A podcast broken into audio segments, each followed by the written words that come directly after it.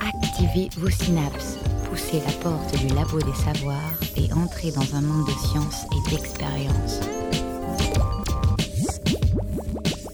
C'est le labo des savoirs. Bonjour et bienvenue à toutes et à tous, euh, puisque j'ai remarqué qu'il y avait quelques messieurs parmi vous. Euh, bienvenue à la médiathèque Jacques Demy pour cette nouvelle émission du Labo des Savoirs.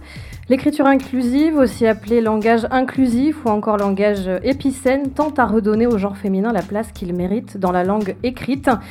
Le discours n'est pas simplement ce qui traduit les luttes ou les systèmes de domination, mais ce pourquoi, ce par quoi on lutte, le pouvoir dont on cherche à s'emparer. Voilà ce que le philosophe Michel Foucault écrivait en 1970 dans son ouvrage L'ordre du discours, une phrase qui posait bien avant qu'on en parle finalement les enjeux de l'écriture inclusive. Sexisme dans la langue, féminisation des noms, ces sujets d'actualité qui sont matière à débat tant historique que culturel seront au centre de cette table ronde enregistrée dans le cadre du festival Une BD si je veux, quand je veux, proposée par la maison Fumetti à Nantes.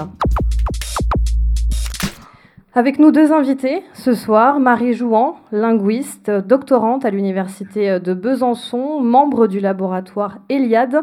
Alors Eliade pour, et je vais prendre ma respiration, édition, littérature, langage, informatique, art, didactique et discours. Rien que ça. Bonjour. Bonjour.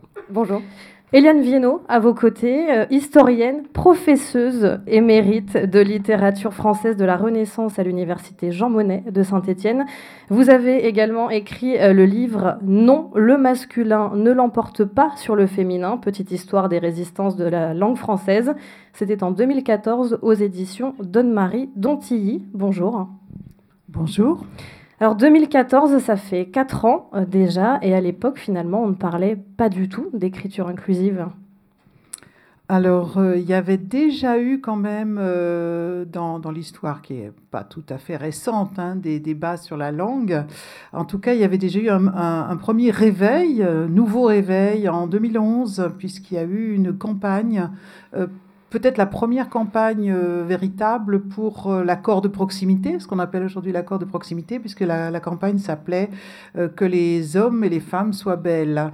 Mais c'est vrai que c'est vrai que ça a vraiment redémarré depuis quelques années, depuis 3-4 ans. Quelques années déjà. Euh... Moi, j'aurais dit quelques mois finalement. Ah non, non, non. En non, tout non. cas, avec ces termes d'écriture inclusive. Bien sûr, bien sûr. Il y a une activité euh, mmh. récente qui est beaucoup plus euh, ébouriffante que jusque-là. Mais ça fait déjà, en fait, 3-4 ans que, que ça. Euh, voilà, que, que que ça frisote, que ça monte. Euh, et, et, moi, personnellement, depuis que j'ai sorti ce livre, je n'arrête pas de, de, tourner en France. Effectivement, euh, oui. Parce, que, parce que ça intéresse vraiment beaucoup de gens. Et la question du sexisme dans la langue, précisément, est-ce qu'elle est venue avant ou euh, avec ces, cette terminologie d'écriture inclusive? Non, on sait qu'il qu faut euh, chasser le, sexisme que nous avons mis dans notre langue, enfin que des gens se sont amusés à mettre dans notre langue, puisque c'est pas la langue elle-même, la langue française n'est pas spécialement sexiste, elle est très bien outillée pour respecter l'égalité des sexes. Euh, le problème, c'est pas la langue, c'est la façon dont on l'utilise. Donc ça, c'est oui, ça fait longtemps que, on, que ça qu'on en parle, ça fait longtemps, ça fait même des siècles ça fait au moins 3-4 siècles qu'il y a des polémiques sur, euh, sur, le, la, sur la manière dont, dont les, les, réformateurs, euh, pour ne pas dire l'Académie française, mais enfin autour de l'Académie française, depuis la création de l'Académie française, mmh. il y a des, propos des propositions de réforme pour, faire, pour transformer la langue en en faisant un, un instrument beaucoup plus sexiste qu'il n'était. Et donc, ça fait quatre siècles qu'il y a des, qu'il y a des polémiques là-dessus. Oui, donc finalement, c'est pas du tout récent. Non. Voilà. Euh, on y reviendra un petit peu plus tard sur cette notion de, de, sexisme dans le détail. Marie Jouan, dans le cadre de vos travaux, notamment en tant que militante hein, au sein de l'association féministe plurielle, vous avez euh, dressé une sorte de calendrier de ces derniers mois, des grandes étapes de, de ce débat, de ces polémiques sur l'écriture inclusive. Est-ce que vous pouvez nous, nous, nous les détailler rapidement? Alors après, euh, moi, c'est par rapport à ce que j'ai vu dans les articles que je me suis intéressée. Euh, donc j'ai noté l'apparition donc du manuel Atier rédigé en écriture inclusive qui a, mmh. qui a, fait énormément de bruit. Euh, il y a également, euh, peut-être dans le désordre, hein, parce que voilà, j'ai pas tout en tête dans l'ordre là tout de suite, mais la décision prise par le, Premier ministre avec une circulaire, donc sachant qu'il y a eu d'autres circulaires auparavant pour encore légiférer sur la langue. Il y avait eu deux circulaires sur la féminisation des noms de métiers auparavant, et là, c'est vraiment pour ancrer encore une fois la féminisation des noms de métiers dans les pratiques. Finalement, dans sa circulaire, euh, le Premier ministre a refusé l'emploi de l'écriture inclusive. C'était pour, euh, voilà, pour statuer. C'était vraiment dans les termes bannir l'écriture inclusive. Hein. on retrouve ça beaucoup dans les articles de presse. D'accord. Euh, est-ce que finalement, ces derniers mois, enfin, particulièrement, l'écriture inclusive n'est pas devenue plus une polémique qu'un débat, un débat sain et bien mené? Et là, la parole est, ouverte. Euh, oui, clairement. Enfin, euh, alors, effectivement, dans les articles auxquels je me suis intéressée, on voit tout de suite que les deux pôles d'opinion, on va dire, ne s'écoutent pas du tout. Euh, dans le sens où les détracteurs et détractrices de l'écriture inclusive vont tout de suite tourner en ridicule, en fait, cette, cette, lutte pour une écriture moins sexiste.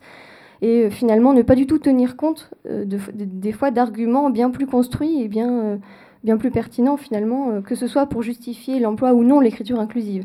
C'est-à-dire sans même euh, s'interroger sur euh, est-ce que ce n'est pas vraiment effectivement une bonne proposition pour lutter contre le sexisme? Est-ce que ce n'est pas un moyen comme un autre qu'on a pour mettre dans le langage, dans le discours, comme, comme tu disais tout à l'heure, mettre en place des changements au lieu de se poser ces questions-là, ça va plutôt être oui, mais c'est un fourvoiement du féminisme, ce, n'est que le, la petite partie de l'iceberg et ça ne va rien changer aux conditions salariales, aux inégalités, etc. C'est-à-dire que le débat finalement été passé sous silence? Moi, je trouve qu'au final, euh, ça a servi de prétexte pour pas mal de gens qui se sont sentis mhm. légitimes d'aller euh, mettre l'écriture inclusive en même temps, on était en même temps que l'affaire Weinstein, hein, donc ces derniers mois, donc mettre tout ça ensemble et rejeter euh, en fait tous ces arguments féministes d'un seul coup. En fait. Vous êtes d'accord avec ce point de vue, Eliane euh, oui, c'est, enfin, le débat auquel on assiste depuis six mois est tout à fait polémique et, et, fausse, bêtement polémique, je dirais faussement polémique. En réalité, euh, donc je dis, il y, a, ça fait une trentaine d'années qu'on discute de ça, hein, grosso modo, qu'il y a des, y a des directives, qu'il y a et il y a déjà eu de très grosses polémiques, mais là, euh, la dernière, en fait, n'est liée qu'à la sortie du manuel Atier, du manuel euh, scolaire, euh, qui utilise, je crois, on les a comptés, je crois qu'il y a 12 points, euh, ces points milieux là que les gens identifient à l'écriture inclusive, alors que c'est bien, c'est bien plus large que ça, le langage inclusif. Et en fait, c'est, on a déjà, il y a déjà depuis deux ans, il y avait un manuel d'écriture inclusive qui avait, qui était téléchargeable, qui a été téléchargé par milliers et milliers d'exemplaires sur le, sur le, le, net. On avait déjà le, guide de, du Haut Conseil à l'égalité femmes-hommes qui préconisait ce type d'écriture depuis deux ans. Ça n'avait pas fait un rond dans l'eau. Alors, en quoi le manuel a-t-il euh, a fait la différence? La différence, c'est qu'il y a en France depuis cinq ou six ou sept ans un lobby conservateur, ultra conservateur, qui est extrêmement attentif à ce qui se passe à l'école et qui a déjà euh, posé des tas de, enfin qui a déjà eu la peau, si on peut dire, des ABC de l'égalité, euh, qui a donc qui est extrêmement attentif à ce qui se passe à l'école. Et le manuel Atier, il a été publié, il est sorti en mars dernier, mais euh, il a été mis dans les mains des enfants euh, à la rentrée. Et bon, voilà, il y a des gens qui ont observé ça et qui en ont, qui ont fait avec ça, à partir de ça, une espèce de mayonnaise, euh, euh, une bouillie aussi. Je sais pas si on peut dire, c'est une métaphore un peu. je suis dans la cuisine là. enfin, c'est pas vraiment une mayonnaise, c'est plutôt une bouillie parce qu'effectivement, c'était à, moins de connaître déjà de quoi il s'agissait, on, ne comprenait rien, quoi, parce que c'est, il n'y a pas, il a pas de quoi casser trois pattes à un canard. Il y a de quoi réfléchir. Euh, c'est sûr, il y a de quoi réfléchir, mais les propositions qui sont faites sont sur la table depuis au moins 10 ou 15 ans. Euh, donc euh, voilà, il n'y avait pas besoin de cette polémique, mais mhm. elle, est, elle est manipulée, elle est orientée par des gens qui ne veulent tout simplement pas qu'il se passe le moindre changement dans la société pour ce, sur ce qui est des relations entre les, les, femmes et les hommes. Alors très rapidement, parce que ce n'est pas tout à fait le cœur du sujet, mais quand même, vous avez employé le mot lobby. C'est pas anodin, il est, il est dirigé par qui? Alors un lobby, euh, c'est difficile de, le repérer, de, savoir exactement Parce qui. Il y a mais, des mouvances. Mais on le euh, sait, on le sait. Par exemple, euh, le, il y a eu, il a circulé au mois de, mois d'octobre, par exemple, une, je sais pas si vous avez vu passer ça, cette fable de La Fontaine réécrite en prétendument écriture inclusive, alors qui était bourrée de points, milieu, etc., des corbeaux, des corbelles avec le mhm. renard, la renarde, etc. Bon, ça sort d'un site plus ou moins d'extrême droite qui fait très attention, qui est très mobilisé sur l'école. Euh, donc voilà, on, sait tout ça. On sait que euh, le même. alors, quand on dit un lobby, on peut pas. Peut-être qu'il y a des gens qui sont spécialistes de ça qui peuvent mettre des noms dessus. Moi, je peux pas. Je, le remarque. Donc, ce, lobby, on l'entend parler, on le voit dans le Figaro. Euh, enfin, je veux dire, il y a des journaux dans lesquels il s'exprime, il y a des sites sur lesquels il s'exprime, etc. Ok, très bien. Euh, on a parlé du, point médian, euh, justement. Alors, est-ce qu'on peut expliquer un petit peu plus dans le détail quelles sont les règles euh, de l'écriture inclusive? Alors le problème, c'est qu'il n'y en a pas encore. Est-ce qu'on peut appeler ça des règles Non, il n'y a pas encore des règles. Il y a une expérimentation, il y a des expérimentations depuis une quinzaine d'années, parce que les gens, les gens qui sont sensibles euh, qui écrivent tous les jours d'abord en général, et puis euh, qui sont sensibles à l'égalité des sexes, en ont marre, sentent que c'est pas normal qu'on continue de parler toujours au masculin qu'on s'adresse à des collègues en disant chers amis ou chers collègues au masculin, qu'ensuite on met tout au masculin, alors que peut-être que dans, les 10 ou 15 ou, 40 personnes à qui on parle, il y a peut-être plus de femmes que d'hommes. Donc ça fait un moment qu'on cherche à faire des, à, s'exprimer autrement. Et, on a bricolé, les gens bricolent depuis 15 ou 20 ans, ils mettent des parenthèses, d'autres mettent des traits d'union, d'autres mettent des points, etc. Alors de fait, ça avance. On s'est rendu compte, par exemple, que les parenthèses n'étaient pas très agréables, que les femmes soient mises entre parenthèses. On a trop l'habitude de ça donc on va. Euh, ensuite, c'est symbolique. C'est symbolique. Mhm. Alors les traits d'union, c'est pas c'est pas mal, mais ça va à la ligne. Enfin bon. Donc et de, donc depuis depuis disons deux trois ou quatre ans, je pense, je sais pas, il y a peut-être des, gens qui ont, qui ont, vu qui voient ça depuis plus longtemps que ça. On trouve que le point médian, qui est un point qui le point milieu là, qui se qui est le, point normal, mais qui est au milieu de la ligne, qui est une qui est une vieillerie. Hein, euh, on le voit déjà, il est il est pensé euh, par les par les typographes du XVIe siècle, tous les gens qui ont travaillé sur l'imprimerie, mais qui n'était pas utilisé, qui n'est pas utilisé ou qui n'était pas utilisé en français, qui est utilisé dans d'autres langues, en catalan, euh, en gascon, mais qui n'était pas utilisé en français. Et on se dit que celui-là, finalement, il est bien. Euh, c'est un candidat. Voilà, il est neutre. Euh, on a, on il n'y a pas de connotation qui, soit attachée à lui. il ne va pas à la ligne de manière intempestive. voilà. Donc, mais en même temps, donc on, on, a avancé sur ce, sur ce, sur ce signe-là. Mais alors, il va arriver maintenant dans nos claviers. Hein, jusqu'à présent, il était difficile d'accès, mais dans les nouveaux claviers de cette année, il va être beaucoup plus accessible. Mais en même temps, il y, a encore, il y aurait eu encore intérêt, un, débat à avoir sur euh, les modalités d'application de ce point. Est-ce qu'on le met mmh. partout? Est-ce qu'on en met deux quand les mots sont au pluriel? Enfin, donc il y, avait une, un, il y avait un débat à avoir qu'on n'a quasiment pas eu, puisque les, gens sont, nous ont parlé de massacres, de terrorisme. Enfin, donc partout, il a fallu. De péril mortel. De, de péril mortel, de faire retomber cette espèce de, de, de, de folie, là, de mousse. Euh, bon. Mais, ce débat, on l'a eu, par contre. Ce débat, on l'a eu dans euh, les milieux, justement, militants, euh, dans les milieux féministes et anarchistes en particulier. Et il y a bien des travaux donc, de linguistes qui se sont intéressés à ces, à ces typographies-là. je pense à un article de Julie Abou qui s'intéresse justement aux brochures libertaires. dès les années 90, en fait, il y avait déjà des typographies, on va dire, euh, pareil, très diverses. Hein, en fait, il y avait pas, euh, les gens n'étaient pas forcément d'accord sur quel euh, moyen utiliser. En fait, est-ce qu'on met une majuscule ou est-ce qu'on met un point ou un tiret Mais il y avait déjà quelque chose et il n'y avait pas forcément un nom dessus non plus. On n'appelait pas forcément ça écriture inclusive.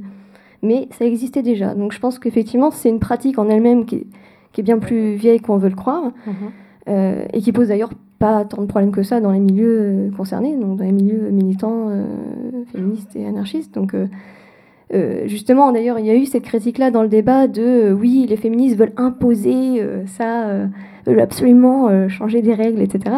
Mais en vérité, c'est l'usage qui prime, selon ces détracteurs et détractrices, mais effectivement, c'est déjà dans l'usage, en fait. Donc, ici, cet argument-là non plus ne tient pas la route. C'est dans l'usage pour les personnes pour qui c'est important déjà, pour qui voilà, sont, déjà, sont, déjà rompus à cette. Mais qui font partie de la communauté linguistique euh, au même mhm. titre que l'Académie française. Après, euh, pour revenir sur les règles, euh, on ne parle pas uniquement de ponctuation, enfin les règles avec des guillemets. il y a aussi cette histoire de règles de proximité. Est-ce que vous pouvez nous en dire un petit peu plus? Alors, en fait, il y a le, langage inclusif, parce qu'on ne devrait pas appeler ça écriture inclusive. C'est, les traductions écrites sont un, aspect, un petit aspect de la chose. Le langage inclusif, ça consiste à essayer de, d'abord d'utiliser des mots, les, bons mots pour parler des femmes, pas appeler une femme un directeur, mais une directrice, puisque le mot est là depuis très longtemps, pas un auteur, mais une autrice. Bon. Donc, il y a la question du substantif, des, noms. Il y a la question de, d'utiliser à peu près autant, c'est pas question, il n'est pas question de compter, mais quand on parle d'un groupe mixte, euh, utiliser autant les mots féminins que les mots masculins et, arrêter de, faire des, des, récits entiers au masculin. Donc ça, c'est une très grande règle aussi. Euh, il y a la question de, des accords, effectivement, de cette fameuse euh, règle du masculin qui l'emporte sur le féminin, qu'on apprend à l'école, qu'on nous ressasse. Et, il est évident que ce n'est pas une règle grammaticale, c'est une règle sociale qu'on apprend là. Et la langue sait très bien se passer de cette, règle, puisqu'elle s'en est passée jusqu'au XVIIe siècle. Donc ce dogme, lui, il faut absolument lui tordre le cou. Euh, il y a aussi encore, il y a question de, par exemple, de parler de la femme ou de l'homme. arrêtez de ça parce que la femme, ça, n'existe pas, pas plus que le juif ou l'arabe. Moi, je dis à mes étudiants, donc euh, réfléchissez un peu à ce que vous dites. Euh, on n'est pas dans la journée de la femme, on est dans la journée des femmes peut-être, des droits des femmes. Et puis l'homme, le fameux homme, hein, les droits de l'homme, non, on devrait dire les droits humains. Mhm.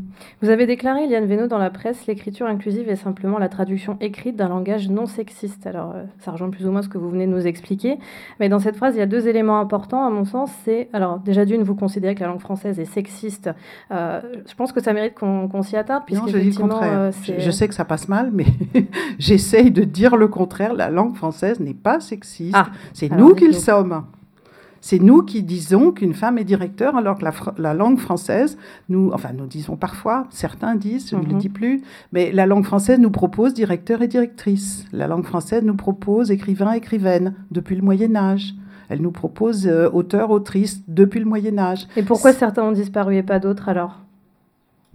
Alors, on en revient euh, au rôle euh, rôles sociaux qui mhm. sont euh, donc euh, effectivement euh, associés au mot. Effectivement, un mot évoque toujours plusieurs sens et avec des connotations différentes. Donc voilà, on, va, comme on a associé au fur et à mesure des années les métiers les moins valorisés aux, métiers féminins, les métiers les plus valorisés aux métiers masculins, euh, voilà, on va refuser de féminiser les noms de métiers bizarrement qui sont euh, les mieux payés, qui sont les mhm. métiers les plus valorisants, comme euh, député, ministre. bon, ministre, ça va, mais Madame le ministre, voilà, jusqu'à un, moment, ça, c'était encore possible. Mhm. Donc, voilà, c'est vraiment une façon.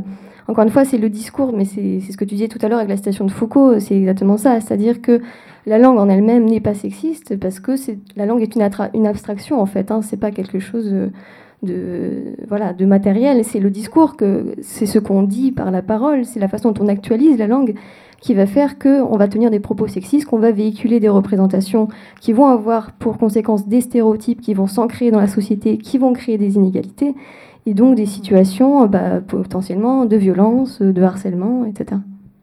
Si je peux rajouter ça, euh, quelque chose, c'est que bien entendu, nous, nous sommes tous et toutes porteurs, porteuses de, sexisme. Mais euh, on nous a bien aidés. Je veux dire qu'il y a des gens qui sont intervenus de manière délibérée pour rendre la langue plus sexiste. Et, alors moi, je travaille, moi, je travaille là-dessus, hein, je travaille sur l'histoire de la, de la langue. Euh, bah, grosso modo, les grammairiens euh, du XVIIe siècle mhm. et puis les, leurs, descendants, euh, ce sont eux qui ont, qui ont, qui ont comment dirais-je, condamné un certain nombre de mots. On a les, on a les phrases qui ils nous disent on ne dit pas ça. On ne dit pas autrice, on ne dit pas peintresse, on ne dit pas médecine. Ça veut dire qu'à l'époque, on disait une médecine, une peintresse, une philosophesse. Depuis le Moyen Âge, on parle de philosophesse, qui est normal, c'est le mot, c'est le mot voilà, qui a, qui a été forgé, un philosophe, une philosophesse, un poète, une poétesse. Mais ils nous disent, ils ont dit, euh, et ils ont répété en boucle ensuite pendant plusieurs siècles, on ne dit pas ça. Voilà, euh, Becherel, que tout le monde connaît, je pense, Becherel répète au milieu du 19e siècle, on ne dit pas professeuse. D'où je me dis professeuse, maintenant que je le sais. Mhm. Il y a trois ans, je ne le savais pas. Euh, mais maintenant que je l'ai découvert, et, et, et depuis qu'on on a beaucoup de textes aujourd'hui, grâce à la numérisation en ligne, on, on les retrouve, ces mots. On sait qu'au XVIIIe siècle, à la fin du XVIIIe siècle, au XIXe siècle, les femmes qui enseignaient étaient des professeuses.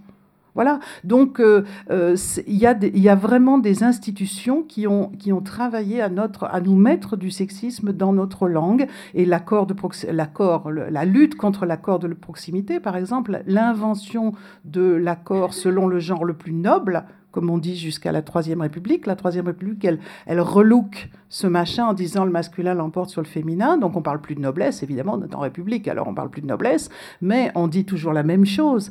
Et, ensuite, on, charge l'école de mettre ça dans la tête des enfants à partir de 7 ans.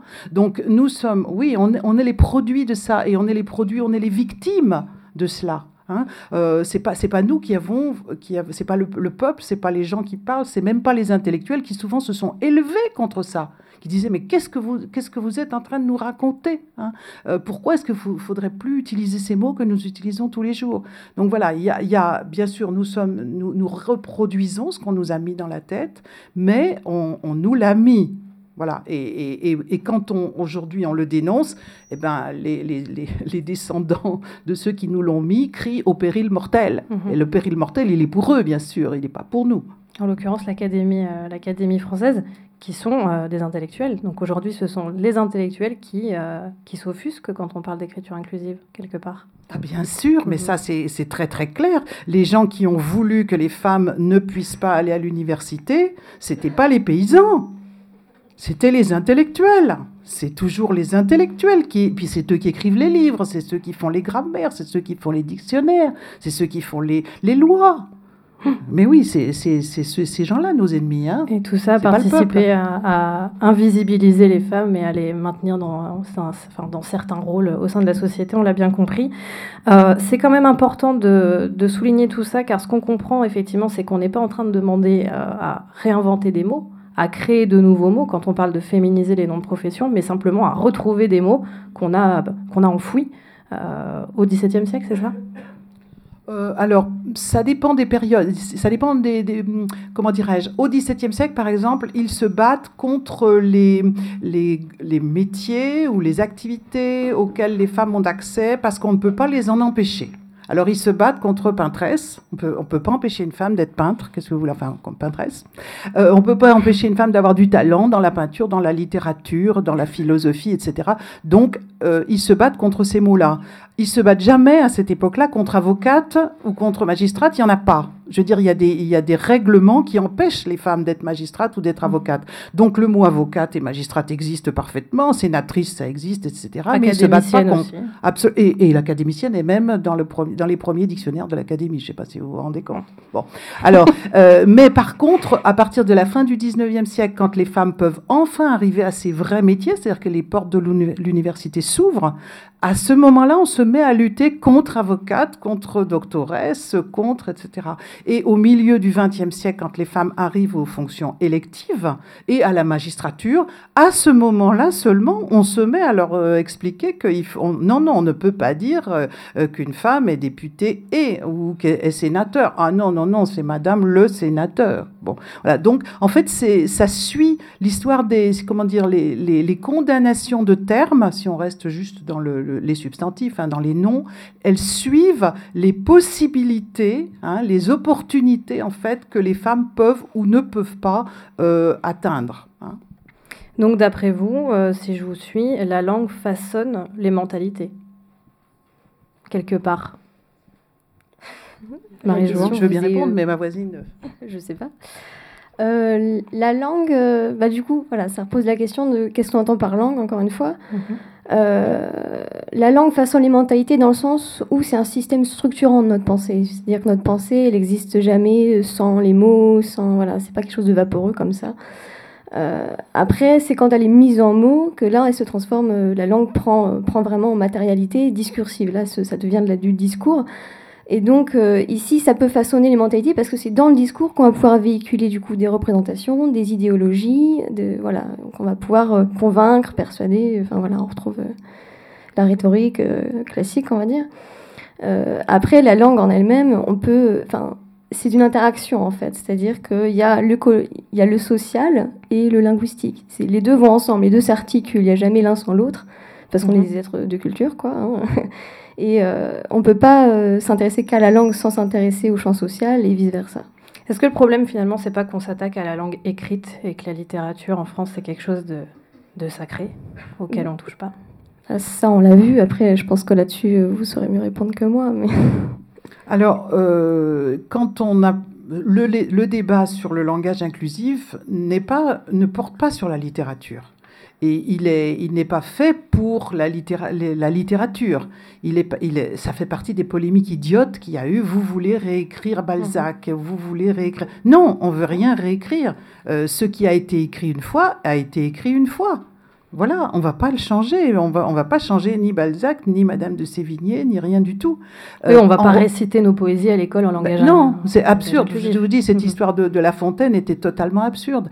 En revanche, notre problème, c'est les, les écrits d'aujourd'hui, c'est les articles qu'on lit dans le journal, c'est notre Constitution puisqu'on la réécrit de temps en temps, la, la, Constitution, on la touche. Il faut la toucher, il faut qu'elle arrête de dire qu'elle garantit des choses aux citoyens. Elle, elle, doit garantir aussi des choses aux citoyennes. Bon, donc, euh, et, le président, et le candidat, et le ceci, le cela, il faut que ça devienne euh, le président ou la présidente, etc. Donc, euh, le, les, efforts qu'on fait aujourd'hui pour essayer de parler un langage moins sexiste, c'est pour le langage d'aujourd'hui, c'est pour les articles de journaux, c'est pour qu'on puisse lire des articles de journaux qui ne nous parlent pas des agriculteurs du début à la fin, parce qu'il y a quelques agricultrices aussi. Voilà. Et, on sait bien, pour euh, rebondir sur la question d'avant, on sait bien que quand on, parle au masculin, on pense au masculin. Et, les, personnes qui écrivent l'article sur les agriculteurs, ils ne se disent pas et dites donc, il faut quand même que je parle aussi des agricultrices, mmh. parce que, parce que nous avons l'habitude de tout, tout, tout, débiter au masculin. Donc, et, mais ça, c'est fait pour, pour nous, c'est fait pour l'avenir, c'est fait pour, les, pour le, présent, c'est fait pour l'égalité à construire, c'est pas fait pour toucher les monuments. Et, moi, je dis, si les enfants, parce qu'on on nous a dit, euh, mais les, enfants qui auront appris comme ça, ils ne sauront plus lire les anciens textes. Bon. Alors, euh, non, le seul risque qu'on peut avoir, que les enfants qui auront appris à parler moins sexiste et qui lisent Balzac, c'est qu'ils vont se dire Ouh là là, qu'est-ce qu'ils étaient sexistes à cette époque? Et on n'aura pas perdu notre temps. Oui, parce que vous évoquez la presse, mais finalement, les manuels scolaires comme le manuel Atier dont on parlait euh, en début de, en début de table ronde, ils ont aussi un rôle très important à jouer à ce niveau-là, dans nos représentations euh, des femmes et des hommes au sein de la société. Marie-Jo oui, c'est clair, c'est sûr. Enfin, effectivement, vu que ça commence, euh, le changement de société, ça commence aussi avec l'éducation, ça commence euh, à l'école. Donc, euh, c'est important, effectivement, de, montrer, de donner la possibilité aux enfants d'imaginer autre chose, d'imaginer que oui, il y, a des hommes infirmiers, il y a des femmes agricultrices, justement, que voilà, il n'y a pas des métiers d'hommes et des métiers de femmes, en fait, chacun fait ce qu'il veut. Voilà. Alors, regardez le micro, Marie, euh, puisque vous avez euh, une expérience intéressante de votre côté. Vous avez adopté l'écriture inclusive dans le cadre de vos travaux universitaires. Et euh, au moment de la préparation de cette table ronde, vous m'avez dit ça n'a clairement pas été sans résistance. Est-ce que vous pouvez nous expliquer un petit peu bah, sur quel zoo est-ce que vous êtes tombé Alors, alors déjà, j'ai pas adopté l'écriture inclusive à son paroxysme, c'est-à-dire que moi je distingue déjà plusieurs degrés de, d'écriture inclusive. Euh, parce que pour moi, vraiment, une écriture qui serait vraiment inclusive, ce serait une, écriture qui laisserait aussi la place aux personnes non binaires. C'est-à-dire, euh, la question l'écriture qui est soulevée par l'écriture inclusive, c'est pas seulement de donner sa place au féminin, mais aussi à toutes les identités de genre qui ne rentrent pas dans les cases euh, homme ou femme. Bon, donc euh, ça veut dire euh, utiliser des pronoms euh, neutres comme il, etc. Enfin, il y a plein de propositions, hein, je ne vais pas les rappeler ici, c'est un peu long. Et donc, bon, ça, j'ai abandonné l'idée parce qu'on me disait, vous faites des fautes de frappe, c'est illisible, c'est horrible. Enfin bon, donc j'ai même pas tenté. je suis passée à une version, je dirais, une écriture inclusive binaire, donc ce qui représente un peu plus, voilà, l'écriture, on appelle ça des fois la grammaire égalitaire hein, dans certains magazines ou voilà. Euh, où là, c'est euh, utiliser l'alternance, utiliser toujours les, deux, les deux euh, pronoms il et elle, les étudiantes et les étudiants. Donc, c'est ce qu'on appelle en linguistique la double flexion, utiliser voilà, les deux formes masculines et féminines, les utiliser ensemble. Et des fois, quand c'est possible, parce que ça prend pas trop de place, rajouter un point médian pour dire point E, point S, etc. Voilà. Et déjà, rien que ça, effectivement, ça, ça a posé problème parce que dans les travaux universitaires, bon, voilà, il y a vraiment beaucoup de conventions d'écriture. Euh, et il y, a toute une tradition, en fait, hein, voilà, de comment euh, présenter son propos. Il y a une fluidité euh, voilà, dans l'écriture. Et du coup, on m'a reproché un style très lourd, des phrases rallongées, voilà, surtout quand j'ai essayé, par exemple, de dire chercheuse donc à l'oral, en plus, ça marche aussi, j'aime beaucoup. Euh, là, pour le coup, ça passait pas du tout, mais j'ai décidé de le garder quand même, celui-là. Mais concrètement, ça a été. Euh, on vous a retiré des points enfin, Non. Bêtement, hein, question. Non, en fait, j'ai une discussion avec ma directrice de thèse qui mhm. était tout à fait ouverte sur la question parce que, à, mis à part l'écriture inclusive, on était d'accord sur d'autres thématiques féministes, on va dire. On a eu l'occasion d'en parler, du coup. Et, euh, et euh, donc, ouais, elle, voulait, elle acceptait pas euh, que je fasse ça. Et j'ai dit, mais vous savez, en fait, moi, mon féminisme, il s'arrête pas quand j'écris mon mémoire. Voilà, j'arrête pas d'être féministe euh, quand je me mets à rédiger. Donc, en fait, c'est pas possible. Donc, c'est comme ça. voilà. Et du coup, les réticences, vous diriez qu'elles sont plus linguistiques ou idéologiques? Alors là, clairement, c'était simplement de l'ordre du style. Voilà, c'est vraiment un manque d'habitude. Euh, je pense qu'il y a encore. Ça crée de la euh, fatigue visuelle, donc on n'en veut pas. C'est ça, purement et simplement. C'est euh, voilà, c'est trop lourd, c'est pas beau, c'est voilà, on en revient aux vieux critères esthétiques de base. Mais non, non. Après, je pense que chez certaines personnes, il y aurait des arguments idéologiques, mais enfin, c'est pas ceux que j'ai rencontrés. Mhm. Est-ce qu'on peut réellement parler de complexification, Eliane Viano, quand on parle d'écriture inclusive? Alors. Parce que c'est quand même un argument récurrent. Hein. Oui. Alors, d'une part, il faut faire attention à qui, qui utilise l'argument de la complexification. Bien souvent, ce sont les mêmes euh, qui, c'est-à-dire qu'il n'est pas honnête cet argument-là. Ce sont les mêmes, par exemple, qui sont contre les réformes de l'orthographe. Or, nous avons absolument besoin d'un shampouinage, un méchant shampouinage de l'orthographe de française. Les Espagnols ont fait ça, les Italiens ont commencé. Il faudrait vraiment le faire parce que nous, nous avons aujourd'hui l'une des orthographes les plus complexes des langues du monde. Uh-huh. Donc, et pourquoi? Parce que parce qu'on traîne des graphiques euh, du XVIIe siècle, du XVIIIe siècle, etc. Et que euh, les gens qui campaient, toujours pareil, hein, sur les dictionnaires, sur l'académie, en ont même rajouté. Euh, par exemple, le fameux nénuphar avec un PH que la dernière réforme de l'orthographe a proposé de mettre avec un F. Mais oui, mais ça, ça date du 19e siècle. Il n'y a aucune raison qu'il y ait PH dans des nénuphars. C'est pas un mot grec. Donc voilà, on a des, on a des institutions qui, qui, qui campent sur la langue, qui l'ont complexifiée à plaisir et, à plaisir. Et je ne sais pas si d'ailleurs, euh, je ne sais pas qui a jamais pris son plaisir là-dedans, parce que par exemple, l'accord des participes passés avec le verbe avoir ou avec euh, les verbes de ah, les mauvais souvenirs, etc. ça n'a aucun sens, ça n'a aucune histoire, ça a été inventé, ça a été, euh, ça a été un, voilà. Donc les gens qui vous disent Ah, l'écriture inclusive, il va falloir choisir quand on fait un accord euh, de proximité avec le, entre le masculin et le féminin, non, ça, c'est pas difficile. Tout le monde sait reconnaître un féminin d'un masculin. C'est très simple. Euh, bon, alors ensuite, je le disais tout à l'heure, il y a, divers degrés, comme on vient de le dire, dans, les propositions de l'écriture inclusive. Euh, ces, degrés peuvent être un peu compliqués ou elles peuvent être très simples. Moi, personnellement, l'écriture inclusive que je pratique, je l'ai déjà proposé à des éditeurs qui l'ont accepté. Parce que de fait, ça ne se voit pas. Euh, il y a un point ou deux, peut-être toutes les trois pages. Euh, voilà, il suffit de, choisir des mots englobants, euh, de tourner ces phrases euh, d'une certaine manière, de, faire l'accord de proximité, par exemple, ça supprime plein de points, plein de points médians. On n'a pas besoin. Hein. Mmh. donc, il y, a vraiment, il, faut, il va falloir, je pense, dans les années qui viennent, améliorer, choisir quelles sont les meilleures techniques. Euh, peut-être qu'il y a des gens qui seront plus ultra que, que, d'autres, peu importe, mais en, tout cas, il y a tout à fait moyen d'écrire moins sexiste avec toutes ces techniques qui sont proposées maintenant, qui sont en fait des vieux ressorts de la langue française et qui ne rendent absolument pas la, la langue plus complexe. Pas du tout. Je pense aussi euh, à l'utilisation de, substantifs, parce qu'on parlait beaucoup des substantifs tout à l'heure, des substantifs épicènes, c'est-à-dire dont la forme ne change pas qu'on soit au masculin ou au féminin, donc euh, typiquement euh, par exemple ministre ou secrétaire, enfin voilà. il y en a plein en fait, effectivement, ça permet de gagner, gagner de la place et d'éviter les doubles flexions, d'éviter les, les, procédés typographiques très divers et très lourds, effectivement, comme les tirés, les points, etc. Donc l'écriture inclusive ne se, ne se, réduit pas à ça. Et effectivement, on a bien vu dans les articles souvent que les gens qui voulaient la critiquer mettaient mettez surtout ça en exergue. Et voilà, on voit bien que c'est euh, pour mettre simplement l'accent sur ce qui est potentiellement difficile. Mais de toute façon, c'est un amalgame que tout le monde fait par rapport à la réforme de l'orthographe, puisqu'on parle de grammaire. L'orthographe et, enfin, la grammaire, c'est quelque chose de complètement différent, a priori.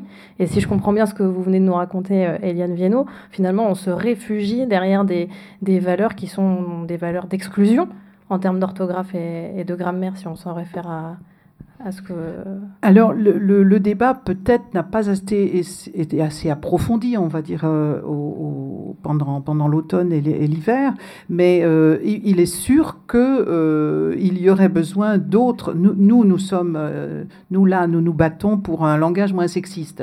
Mais moi, je vois très bien que, le, et, je ne suis pas la seule, évidemment, que la, la question de, du, du, langage un, demanderait d'une une, une, réflexion citoyenne, non seulement pour parler moins sexiste, mais pour parler moins, peut-être on pourrait dire classiste, c'est-à-dire qu'il y ait moins de pièges dans, dans, le, dans notre langue. On n'a pas besoin, je vous dis, de la, de la complexité orthographique qui a été introduite dedans ou qui a été, qui a été euh, conservée et qui ne sert en fait qu'à distinguer euh, les gens qui savent et les gens qui ne savent pas. Mmh.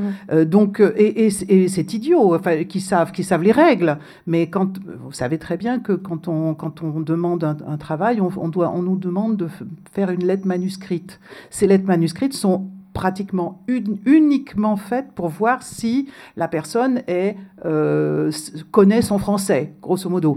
Or, 9 fois sur 10, on n'a pas besoin de ça. On a besoin d'une autre compétence si on cherche. Voilà. Donc, il y, a vraiment il y aurait vraiment besoin en France d'une réflexion citoyenne, d'une réappropriation de toutes ces questions pour qu'on parle à la fois moins sexiste et moins complexe.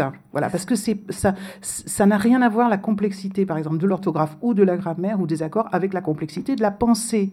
Ça n'a rien à voir n'est-ce pas? Donc, simplifier la grammaire, simplifier l'orthographe, simplifier, euh, faire qu'on on, exprime, quand on s'exprime, on parle autant des hommes que des femmes, euh, ça va, ça va nous, ça va pas nous rendre ni plus, ni plus bêtes, ni plus, ni voilà, ça va, ça va juste nous, nous permettre d'être, de dire mieux ce qu'on veut dire, quoi.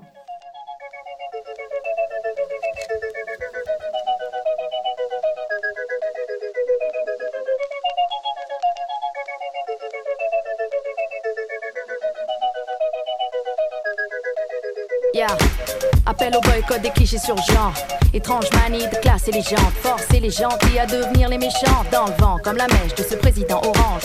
Laver les cerveaux détergents, braver le niveau zéro, c'est hyper chiant. Le monde est patchwork, l'opinion trop thug, non c'est pas beurre. Bienvenue au club.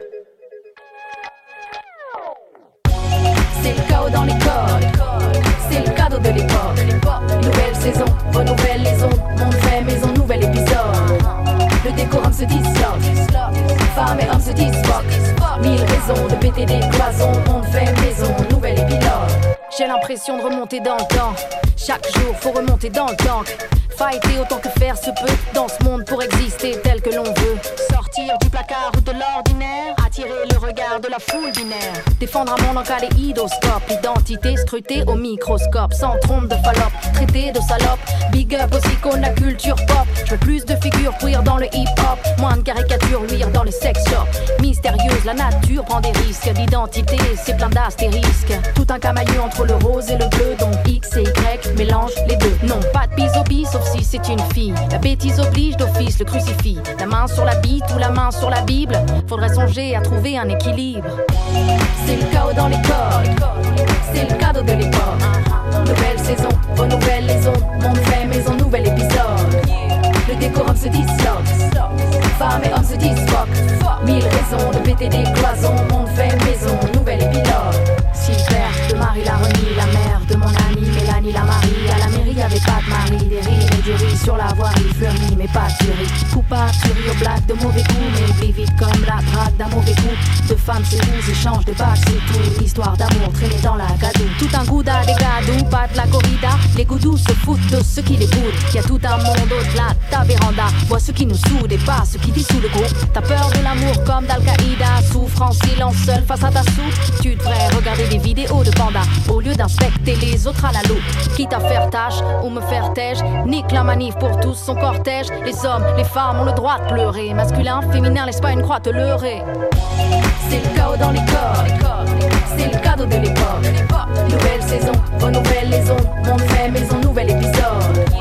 Le décorum se disloque. Femmes et hommes se disloquent. Mille raisons de péter des cloisons. Monde fait maison, nouvel épilogue.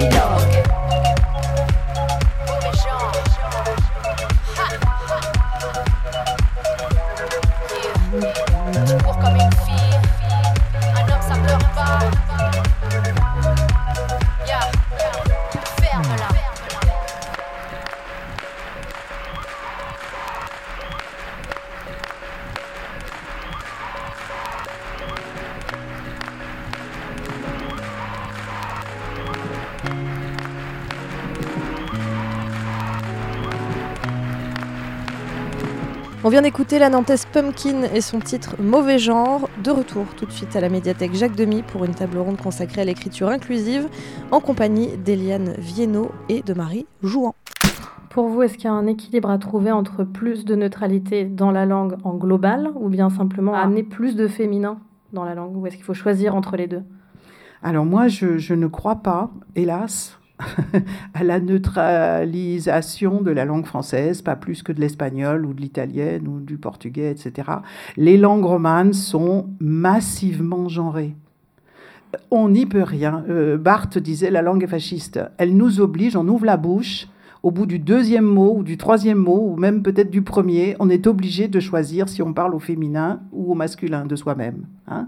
Et, quand on s'adresse aux gens, voilà. Et même si on, moi je suis assez favorable à l'invention de quelques pronoms qui, qui, éviteraient de dire il et elle, etc.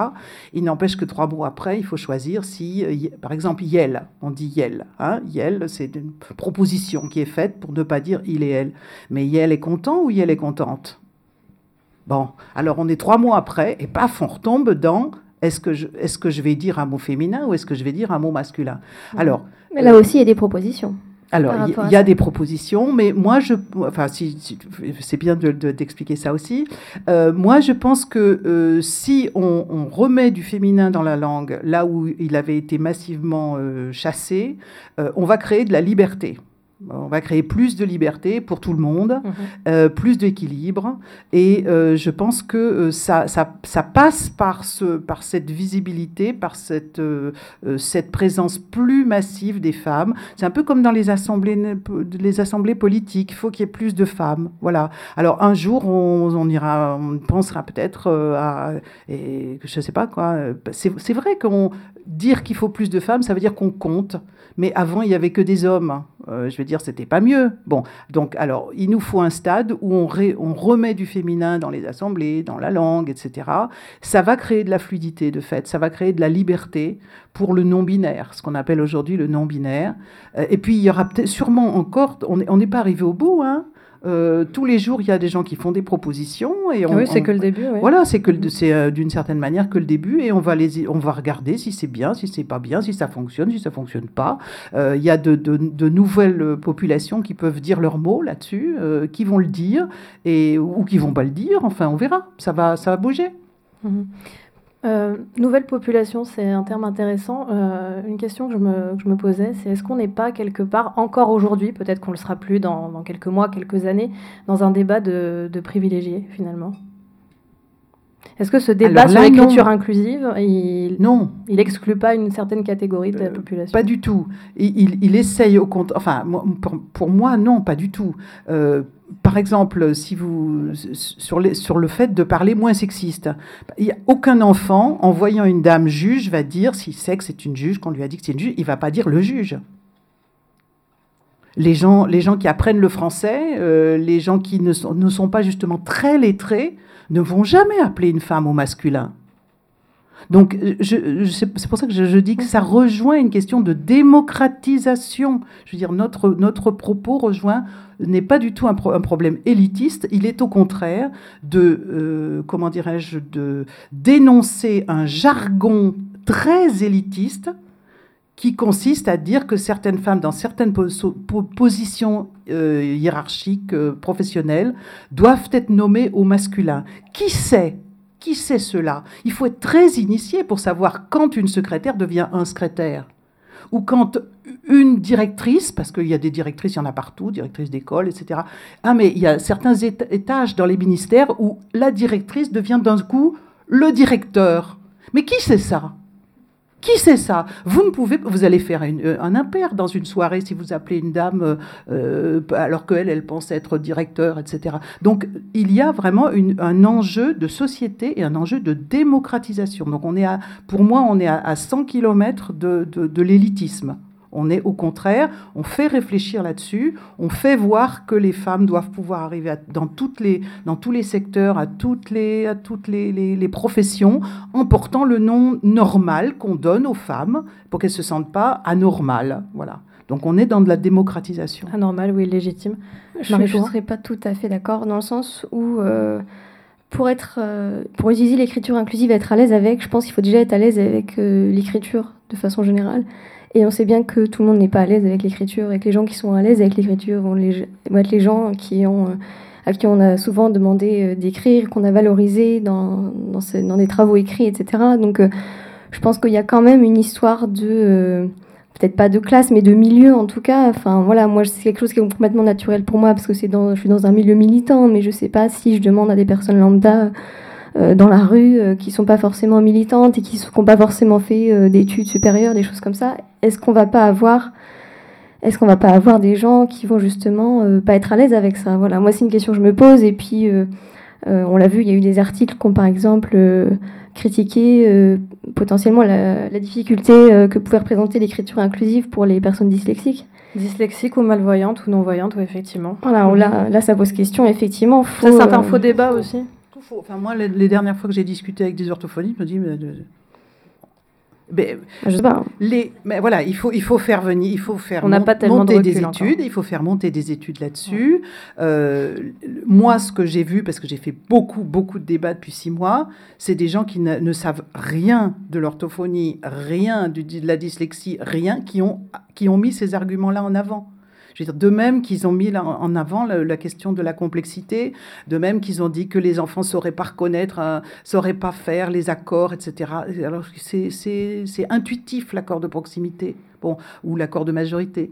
Euh, tout ça est très intuitif et il faudrait vraiment qu'il y ait des vraies études qui nous disent ça dans quelques années. Pour l'instant, j'y crois pas. on n'a pas assez de recul. Du tout. J'avale pas du tout. Mais c'est vrai que c'est un argument, et vous faites bien de le souligner, euh, Marie, qui, a, qui avait eu son importance, puisque c'est quand même la ministre de la Culture, hein, Françoise Nissen, qui s'en était émue euh, sur France Inter il y a quelques mois. Donc, euh, Je pense qu'elle ne sait rien là-dessus. Après, je pense que ça vaut le coup quand même de se poser la question. À vérifier. Bien sûr que ça vaut le coup de se poser la question. Mais ce ne sont pas ces. Ce sont, à nouveau, ce sont des arguments qui ont été jetés dans le débat sans qu'il y ait la moindre étude là-dessus. Euh, donc, euh, attendons les études et, méfions-nous des gens qui, parce qu'ils ont, ils ont tout trouvé. Hein, je veux dire, moi, j'ai même vu des, journalistes du Figaro qui ont, découvert les non-binaires. Je veux dire, ils, brandissaient ça. Bah, il y a des gens qui ne veulent. Ah, bon. Oui, mais tout est bon pour, pour repousser ce débat. On a un problème de micro? On a un problème de l'arsène. De l'arsène, oui. Ah oui. Et, moi, je voulais ajouter, je crois qu'on n'est pas en désaccord, euh, ce que vous dites et ce que je dis. Euh, moi, je parle plus, vous, vous parlez plus de des techniques de l'écriture, voire des, des, des, troncatures, des points, etc., etc. Moi, je parle du langage inclusif. Je veux dire, dans sa, dans sa globalité. Euh, essayer d'avoir un langage moins sexiste, je pense que c'est à la portée et c'est déjà euh, c'est à la portée d'à peu près tout le monde. Ah, ça, je suis hein. d'accord, il n'y a pas de souci. Voilà. Et, on, a bien vu dans, les sondages, par exemple, qui ont été faits à l'automne, il y a un sondage qui a été fait justement euh, sur euh, est-ce que vous trouvez normal de dire un écrivain, une écrivaine, un présentateur, une présentatrice, etc. Plus on descend dans le, dans le, dans le niveau social, plus les gens trouvent ça normal. Mais là, on est au niveau des noms, c'est ça que je trouvais intéressant. C'était d'interroger ce qui se passe quand on est au niveau justement des marques typographiques, au niveau. Euh, voilà.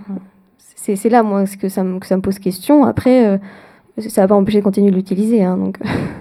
Mais et moi, j'ai aussi beaucoup travaillé, puisque j'étais en, contact avec beaucoup de profs, avec, la question de, du, manifeste. Nous ne nous n'enseignerons plus que le masculin l'emporte sur le féminin. Euh, les, profs et même les instits qui travaillent sur, sur ça à l'école euh, alors évidemment, ils vont ils vont pas faire des dictées en écriture inclusive comme on nous a jeté à la tête parce qu'aucun prof n'a jamais accepté les abréviations dans les dictées. Mais quand ils font un cours ou euh, une heure là-dessus, etc., pour montrer, euh, les instituts disent que c'est plutôt c'est assez intéressant. Ça, d'abord les enfants comprennent tout de suite de quoi il s'agit, où est-ce qu'on met le point, etc. Ça leur permet de faire des cours sur la formation des féminins, la formation des masculins, de montrer ce que c'est qu'un radical, que, que, que le, féminin ne vient pas du masculin, comme Ève euh, d'Adam, hein, de la côte d'Adam. Le féminin et le masculin viennent d'un radical commun. Bon, donc ça, ils disent que c'est les enfants comprennent tout de suite, ils savent où on, met un point au bout de, au bout de 20 minutes. Ah bah de toute façon, on sait bien que le problème, c'est pas les enfants, hein. c'est souvent les adultes. Euh, j'ai une question un petit peu, euh, j'allais dire provocatrice, mais bon, vous allez me dire. bon, on est là, on est entre, on est entre femmes. Je regarde l'assemblée, je m'aperçois qu'il y a, cinq, euh, cinq messieurs, six peut-être, avec le grand là-bas, qui se battent en duel. On est, euh, on est pas mal. Euh, est-ce que c'est pas un problème ça aussi qu'on soit, qu'il n'y ait pas d'hommes là ce soir pour en parler? Mais il y en a, il y en a. J'en vois moi. Alors. Non mais là, là, pas là. De toute façon, ah oui. Euh, moi, je, moi, j'ai beaucoup, je suis beaucoup intervenu euh, avec euh, un camarade qui, qui travaille là-dessus, avec des camarades qui travaillent mhm. là-dessus, des, des, hommes, je veux dire, puisque camarade est un mot épicène. personne s'en rend compte. non, je, bon, quand on parle des questions de, de genre, quand on parle des, des quand on dénonce l'inégalité, quand on travaille là-dessus, ça fait quand même. Euh, il y a, le plus souvent, il y a, il y a essentiellement des femmes, ce qui se comprend, hein, puisqu'on remet en cause quelque chose. Et, bon, euh, ça va nettement mieux, moi, je pense, depuis quand même quelques années. Pendant longtemps, les hommes pensaient qu'ils étaient forcément agressés, forcément, ou qu'ils avaient rien à dire. Bon, de nos jours, il y a plein, plein de, jeunes gens ou d'hommes moins jeunes euh, qui, ont compris, qui ont compris que c'est un débat, euh, que c'est une question politique, la question de l'égalité, que il y a voilà, et donc c'est c'est normal que ça intéresse plus les femmes, puisque, puisque au bout du compte, c'est leur sort qu'on doit améliorer. Mais euh, il y a plein d'hommes aujourd'hui qui, qui, ont compris, quoi, puis qui n'ont plus envie d'être dans, dans l'oppression ou dans, dans, la prédation, ou je sais pas. Euh, et qui s'y intéressent dans le cadre de travaux ah euh, universitaires et qui l'étudient. Donc voilà, c'est une très bonne nouvelle et on est ravis de l'entendre. pour revenir sur pour revenir sur cette euh, réflexion citoyenne que vous évoquiez tout à l'heure, d'après vous, elle doit venir de qui? Est-ce que ça doit ou de qui ou de, de quoi? De nous. Alors tout le, monde peut, tout le monde peut y participer. Je pense que les gens qui ont du, qui ont du savoir, des diplômes, qui mhm. apportent quelque chose, euh, qui peuvent apporter quelque chose que tout le monde ne peut pas aller chercher, hein, parce qu'on est, tout le monde ne peut pas être spécialiste, euh, c'est ce qu'on fait. On, on essaye de, de, mettre à la disposition du public des savoirs qui généralement ne sortent pas euh, des livres. mais ensuite, le, comment dirais-je, l'affaire, la, la, elle va se régler si le public s'en saisit.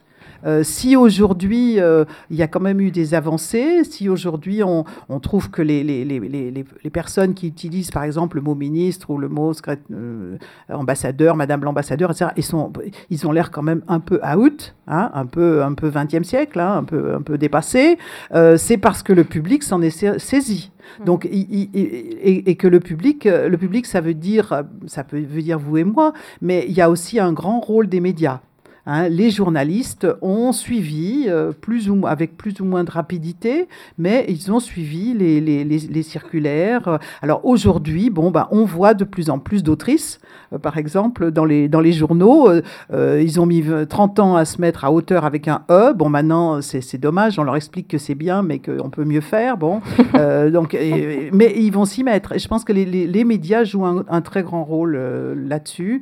Mais au, bout du compte, si nous ne nous saisissons pas de cela, il faut surtout pas penser, espérer que ça va venir d'en haut. Ça viendra pas de l'Académie française qui, au contraire, mettra euh, tous les bâtons dans les roues pour euh, ça. Ça viendra pas de la haute administration qui trouve ça tellement chic, euh, son, son, savoir et son jargon. donc, il, faut, il va falloir que nous, nous, nous, nous le public, les, les, groupes de pression, etc., on, on, se saisisse de ça. Pas seulement, je disais, la question du langage non sexiste, mais la question des réformes qu'il mhm. faut faire pour que le français redevienne une langue euh, maîtrisable par le, commun ou la commune des mortels.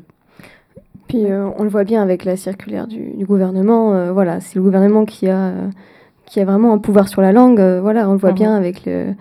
Enfin, il y a une vraie politique linguistique en France. Hein, c'est très vieux aussi. Réforme, voilà. de gouvernement. C'est ça, exactement. Donc euh, il y a eu toute une, déjà toute une unification pour qu'on parle tous un peu près pareil. Euh, les jargons, les parlers euh, régionaux sont mal vus, sont mal, voilà, sont mal perçus, etc. Donc on rentre dans toute cette logique-là de la langue est un enjeu de pouvoir, enfin, le discours du coup aussi, mais voilà, c'est-à-dire qui maîtrise la langue, qui maîtrise le pouvoir va vouloir maîtriser la langue. Voilà, donc c'est pour ça qu'il faut effectivement rien attendre des administrations et encore moins du gouvernement, mais plutôt nous-mêmes déjà euh, mettre en marche euh, les.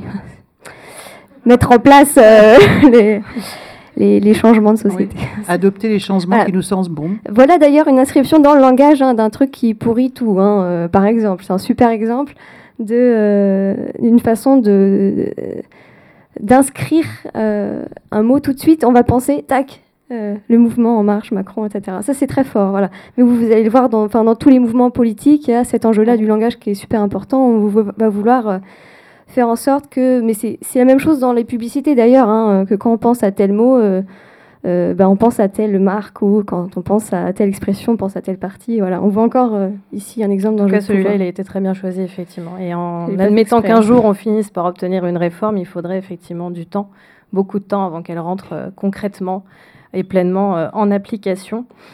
C'est la fin euh, de cet échange consacré à l'écriture inclusive, une écriture qui se veut, on l'aura compris, moins genrée, plus humaniste. Alors on sent hein, que, les lignes, euh, que les lignes bougent, mais les mentalités sont lentes à évoluer. Et ce n'est que le début de ces réflexions sur la place du féminin dans la langue. Merci Eliane Viennot et Marie Jouan de votre participation. Merci à la médiathèque Jacques Demy, à Nantes, à la maison Fumetti, bien évidemment, et à l'équipe du Labo des Savoirs. Très bonne soirée. Merci.